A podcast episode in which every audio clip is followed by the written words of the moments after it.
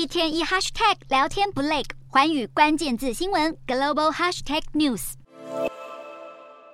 路透社报道，美国希望在今年七月两国全面合作伙伴关系十周年之际，进一步升级与越南的双边关系。美国是越南第二大贸易伙伴，也还是最大的出口市场。二零二二年双边贸易总额达一千两百三十亿美元，年增十一趴，创下历史新高。这个星期，美国还派出有史以来规模最大的商业代表团出访越南。虽然美越两国经贸关系非常热络，但美国目前还是被越南列为第三级的外交伙伴。第一级的国家中包含中国、俄罗斯、印度和南韩。美国现在就是希望可以晋升到第二级，和日本、欧洲等国同级。不过，华府智库战略暨国际研究中心的研究员指出，因为中美竞争越演越烈，以及中越之间的邻国关系。河内当局不太可能升级美越全面伙伴关系，越南在这个时候可能会避免和美国在外交关系上过度亲密，否则北京当局可能会不太开心。毕竟中国才是越南最大的贸易伙伴，更是第二大的出口市场，经贸往来热络的程度并不小于美国。但其实中越两国在南海领土和资源问题上也一直存在着分歧，尤其越南社会长期以来对中国普遍存在着不信任，